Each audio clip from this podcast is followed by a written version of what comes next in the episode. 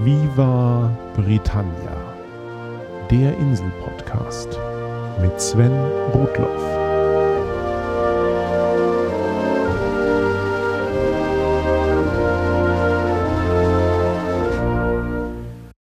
Herzlich willkommen zu Folge 27 von Viva Britannia, dem Podcast über Großbritannien und die Briten. Auf vielfachen Wunsch geht es in der heutigen Folge um einen der wohl bekanntesten fiktiven Briten der Geschichte, Sherlock Holmes. Das Thema liegt derzeit nahe, wurde doch gerade der lang erwartete dritte Schwung an Folgen der BBC-Serie Sherlock ausgestrahlt, mit Benedict Cumberbatch als Holmes und Martin Freeman als Dr. Watson. Das führt nun aber auch dazu, dass sich gleich drei deutsche Podcasts dem Thema widmen, wenn auch aus unterschiedlicher Perspektive. Ich habe das Glück, diese Folge von Via Britannia aufzunehmen, nachdem die beiden anderen Podcasts bereits erschienen sind. So kann ich zu große Überschneidungen vermeiden und euch gleich ein Triple Feature schmackhaft machen. In bester Via Britannia-Manier geht es hier im Folgenden um die wesentlichen Hintergründe zu Sherlock Holmes und seinen diversen Inkarnationen. Dabei machen wir auch einen kurzen Ausflug in die Psychologie der Figur. Auch zu Holmes Schöpfer, Sir Arthur Ignatius Conan Doyle, werde ich ein paar Worte verlieren. Für mehr Details und vor allem Doyles Vorliebe für Übernatürliches sei aber auf die aktuelle Folge 145 von Huxilla verwiesen. Alexa und Alexander machen da einen viel besseren Job als ich. Und wer schließlich in die eigentlichen Geschichten mit Sherlock Holmes einsteigen möchte, dem sei die Folge 268 vom Einschlafen Podcast empfohlen. Dort liest Tobi Bayer den Anfang der allerersten Sherlock Holmes Geschichte, eine Studie in Scharlachrot, in Englisch The Study in Scarlet von 1887. Arthur Doyle war bei der Veröffentlichung von A Study in Scarlet 28 Jahre alt. Er wurde 1859 in Edinburgh geboren. Dank der finanziellen Unterstützung reicher Verwandter besuchte er von Jesuiten geführte Privatschulen in England und in Österreich. Dann kehrte Doyle in seine Heimatstadt zurück, um Medizin zu studieren. Während seiner Studienzeit begann er dann auch Geschichten zu schreiben, von denen aber damals kaum welche veröffentlicht wurden. Direkt nach seinem Studium war Doyle zunächst als Schiffsarzt tätig, erst auf einem grönländischen Walfänger und dann bei einer Reise nach Westafrika. Ab 1882 ließ sich Doyle als Arzt nieder, aber die Praxis lief schleppend und so hatte er Zeit, weiter seinem Hobby als Autor zu frönen. 1884 machte erstmals eine von Doyles Kurzgeschichten Schlagzeilen, allerdings erschien sie anonym. In J. Habakkuk Jeffersons Statement bearbeitet Doyle Erlebnisse aus seiner Zeit auf See und Elemente des tatsächlichen Falls der Mary Celeste. Dieses Segelschiff war zwölf Jahre zuvor im Atlantik treibend aufgefunden worden und von der Mannschaft fehlte jede Spur. Bis heute ist nicht ganz klar, was dazu führte, dass sie das Schiff damals verließ. Die wahrscheinlichste Theorie ist, dass sich Teile des geladenen Alkohols verflüchtigt haben und es vielleicht sogar zu einer Verpuffung kam, die die Crew so erschreckte, dass sie das Schiff aufgaben. Doyle jedenfalls schmückte diese Episode für seine Kurzgeschichte aus. Zum Beispiel schrieb er, dass alle Rettungsboote noch an Bord gewesen seien und das Schiff vollkommen intakt. Tatsächlich fehlte das einzige Rettungsboot, was darauf hindeutet, dass die Crew das Schiff auf diesem Weg verlassen hat, und zudem hatte das Schiff deutlich Wasser geschlagen. Auch schrieb Doyle nicht von der Mary Celeste, sondern von der Marie Celeste. Zu seiner Überraschung übernahmen spätere Berichte zu dem realen Schiffsunglück Inhalte seiner Kurzgeschichte als Fakten, bis hin zur veränderten Schreibweise des Schiffsnamens. Wie beschrieben, trug das aber alles nicht zu seiner Berühmtheit bei. Doyles Kurzgeschichte war anonym veröffentlicht worden und Zeitgenossen schrieben sie erst Robert Louis Stevenson oder Edgar Allan Poe zu. Doyles Durchbruch kam tatsächlich erst mit Sherlock Holmes. Study in Scarlet erschien 1887 in Beatons Christmas Annual. Der Roman bekam gute Kritiken und der Verleger wollte eine Fortsetzung. Der Roman The Sign of Four erschien allerdings erst drei Jahre später. Zu diesem Zeitpunkt zerstritt sich Doyle auch mit seinem ersten Verleger, weil er sich übervorteilt sah. In den folgenden drei Jahren erschienen 24 Kurzgeschichten mit Sherlock Holmes, erst als Groschenhefte in der Publikation The Strand Magazine und schließlich gesammelt in zwei Büchern. Obwohl Doyle mit Sherlock Holmes sehr erfolgreich war, wollte er eigentlich mehr Historienromane schreiben. Und so entschloss sich Doyle, seine Romanfigur umzubringen. 1893 lässt er Holmes in der Kurzgeschichte The Final Problem gemeinsam mit seinem Widersacher Professor Moriarty die Reichenbach-Wasserfälle in Österreich hinunterstürzen. Ein Aufschrei geht über die Insel und viele tragen schwarze Armbinden auf der Straße als Zeichen der Trauer. Aber Doyle lässt sich nicht erweichen. Fast zehn Jahre dauert es, bis mit The Hound of the Baskervilles ein neuer Sherlock Holmes Roman erscheint, der aber zeitlich vor der Episode an den Reichenbach-Fällen spielt. Erst 1904 lässt Doyle Holmes in der Kurzgeschichte The Empty House offiziell wieder auferstehen. Sherlock Holmes sei damals in Wahrheit gar nicht mit Moriarty die Wasserfälle hinuntergestürzt, sondern habe die Gelegenheit genutzt, um vermächtigen Feinden unterzutauchen. Bis 1927 erscheinen über 30 weitere Kurzgeschichten und ein vierter Roman, The Valley of Fear. 1930 stirbt Arthur Conan Doyle schließlich im Alter von 71 Jahren an einem Herzinfarkt. Ein Detail am Rande, die meisten Veröffentlichungen zu Sherlock Holmes wurden damals von dem Zeichner Sidney Paget illustriert. Ihm verdanken wir viele Einzelheiten zu unserem heutigen Bild von Sherlock Holmes, die Doyle in seinen Texten gar nicht so beschrieben hat. Besonders Holmes Kleidung mit seinem sogenannten Inverness-Mantel und einer Jagdmütze stammt allein aus den Zeichnungen Pagets. Sherlock Holmes ist bei weitem Doyles bekannteste Schöpfung. Allerdings schuf er auch die Figur des Professor Challenger, eines ungestümen Abenteurers, der vor allem durch den vielfach verfilmten Roman The Lost World bekannt wurde. Hier findet eine Expedition auf einem afrikanischen Hochplateau überlebende Dinosaurier und eine Rasse von Affenmenschen. Professor Challenger ist in seiner Persönlichkeit das genaue Gegenteil von Sherlock Holmes. Sowohl Sherlock Holmes als auch Professor Challenger haben ihre Vorbilder in ehemaligen Hochschullehrern von Arthur Doyle. Wie ich bereits in Via Britannia Folge 3 zu Edinburgh schilderte, war Professor Joseph Bell der wahre Sherlock Holmes. Der Medizinprofessor gilt als Vater der Forensik, der durch genaue Beobachtung von Details Schlüsse auf das Leben und Ableben seiner Patienten zog. Interessant dabei, Bell unterstützte auch gelegentlich die schottische Polizei als Berater.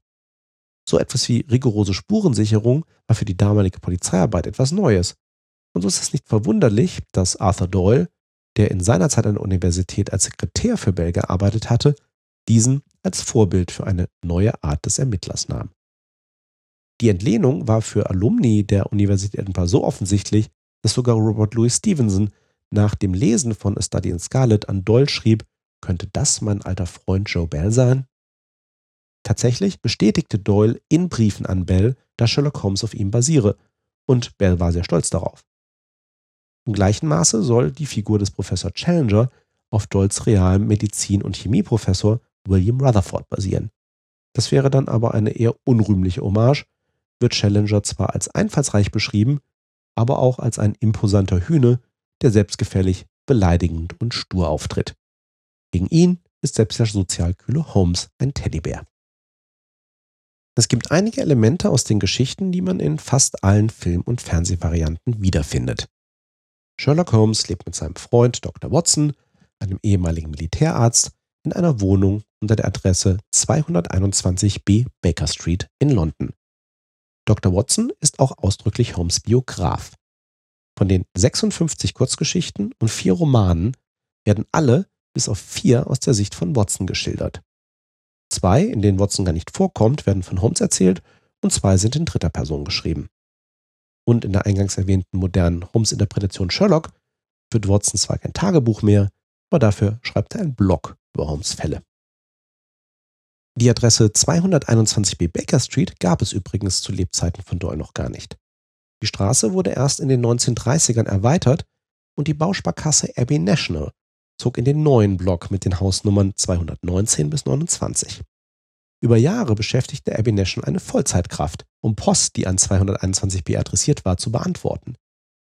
1990 eröffnete dann ganz in der Nähe das Sherlock Holmes Museum und brachte eine Plakette mit der Hausnummer 221b an seinem Gebäude an. Es entbrannte ein jahrzehntelanger Rechtsstreit zwischen Abbey National und dem Museum, wer denn nun Post an diese Adresse erhalten darf. 2005 schloss Abbey National die Niederlassung der Baker Street und seitdem hat das Sherlock Holmes Museum die Hausnummer für sich, obwohl sie sich zwischen den Häusern 237 und 241 Baker Street befindet. Unter den weiteren Standardcharakteren sind die Haushälterin Mrs. Hudson, die sich um die beiden Protagonisten kümmert, und Inspektor Lestrade von Scotland Yard als die typische Verbindung zur Polizei. Lestrades Namen hat Doyle wiederum von einem Studienkollegen entlehnt, Joseph Alexandre Lestrade. Und dann wäre da noch Holmes sieben Jahre älterer Bruder Mycroft, der aber erst sehr spät in den Geschichten auftaucht. Er wird als noch intelligenter als Holmes beschrieben, aber mit weniger Antrieb. Mycroft arbeitet für die britische Regierung in einer nicht näher beschriebenen Funktion als wandelnde Datenbank. Professor James Moriarty ist der Erzfeind von Sherlock Holmes, ein hochintelligenter Krimineller, der vor allem im Hintergrund arbeitet. Tatsächlich kommt Moriarty aber nur in zwei Geschichten vor, und Doyle hat ihn eigentlich nur eingeführt, um den Rahmen für Holmes Tod in The Final Problem zu schaffen. In späteren Interpretationen bekommt Moriarty meist eine viel prominentere Rolle. Und das gilt auch für die bekannteste der wenigen Frauenfiguren bei Sherlock Holmes, Irene Adler. Die amerikanische Opernsängerin kommt nur in der Geschichte A Scandal in Bohemia als Klientin vor. Doyle beschreibt, dass sie einen bleibenden Eindruck auf Holmes gehabt hätte und in modernen Neuinterpretationen fällt ihr auf die Rolle von Holmes Liebesobjekt zu. Das Guinness Buch der Rekorde führt Sherlock Holmes als den meistporträtierten Charakter der Filmgeschichte, den mehr als 70 Schauspieler in über 200 Filmen dargestellt haben. Ende der 1890er gab es schon die ersten Theaterproduktionen und dann bald die ersten Stummfilme. In den 1940ern wurden in den USA mit großem Budget 14 Schwarz-Weiß-Filme mit Basil Rathbone in der Hauptrolle produziert. Sie gelten als Meilensteine und waren gewissermaßen auch die erste moderne Neuinterpretation der Originalgeschichten, da die Filme nicht um die Jahrhundertwende spielen, sondern tatsächlich in der Nachkriegszeit. Der erste Holmes auf Farbfilm wurde von Peter Cushing 1959 dargestellt, mit Christopher Lee als Professor Moriarty. Diese Filme der britischen Hammer Productions hatte ich bereits in Viva Britannia Folge 20 zu Gruseligem erwähnt. Was Basil Rathbone in den 1940ern war, das war Jeremy Brett in den 1980ern und 90ern. Über zehn Jahre hinweg produzierte der britische Fernsehsender ITV Granada unter dem Titel The Adventures of Sherlock Holmes 41 Folgen mit den besten Sherlock Holmes Geschichten. Der ursprüngliche Bühnenschauspieler Brad war so ehrgeizig, den authentischsten Holmes aller Zeiten darzustellen, dass sie sich intensiv mit Arthur Conan Doyle, der Geschichte der Figur und sämtlichem Originalmaterial auseinandersetzte. Legendär ist sein Baker Street File, eine 77 Seiten lange detaillierte Zusammenfassung von Holmes Persönlichkeit. In den letzten Jahren sind insbesondere vier Interpretationen des klassischen Materials zu erwähnen. Ebenfalls in Folge 3 hatte ich bereits darauf verwiesen, dass der Charakter von Dr. Gregory House aus der gleichnamigen Arztserie auf Sherlock Holmes basiert. Ein brillanter Forensiker, dem es aber an sozialem Feingefühl mangelt und der ein Drogenproblem hat. Tatsächlich spritzt sich Holmes in Doyles Geschichten immer wieder Kokain intravenös. Zu seiner Zeit war diese Droge legal. Gleichzeitig lehnt er den Besuch in einer typischen Opiumhöhle ab. Noch heute unterscheiden sich die diversen Interpretationen darin, wie sie mit diesem Aspekt von Holmes Charakter umgehen. Im Kino durfte zuletzt Robert Downey Jr. unter der Regie von Guy Ritchie zweimal Sherlock Holmes geben. In den schon fast als Steampunk-Action-Komödie zu bezeichnenden Verfilmungen ist Holmes ein brillanter Detektiv, aber auch ein trunkener Raufbold. Man kann fast die Grenzen verschwimmen sehen zwischen Downeys Darstellung von Sherlock Holmes und seinem Tony Stark aus Iron Man. Immerhin spielen Guy Ritchies Verfilmungen um die Jahrhundertwende. Demgegenüber spielen die beiden aktuellen Fernsehinkarnationen von Holmes in der Gegenwart. BBCs Sherlock startete 2010 und hatte bisher im Abstand von zwei Jahren jeweils drei Folgen. Die Serie wird geschrieben vom Doctor Who Showrunner Stephen Moffat sowie Mark Gatiss, der in der Serie auch die Rolle von Holmes Bruder Mycroft verkörpert. Nicht zuletzt durch die Seltenheit neuer Folgen ist Sherlock immer ein Ereignis. Der derzeit allgegenwärtige Benedict Cumberbatch spielt einen kühl analytischen, aber offenbar komplett drogenfreien Holmes, und Martin Freeman brilliert als sein treuer Gefährte. Keine Frage, die meisten Folgen, die allesamt auf klassischen Geschichten basieren, sind toll, aber bei nur neun Folgen insgesamt sind zwei oder drei Ausreißer schon ärgerlich. Manche Kritiker begehen hier sogar vermeintliche Blasphemie, wenn sie meinen, dass das Serienformat von Sherlock zu sehr auf Publicity und zu wenig auf Charakterentwicklung ausgerichtet ist und dann lieber aktuelle amerikanische Holmes-Kost empfehlen.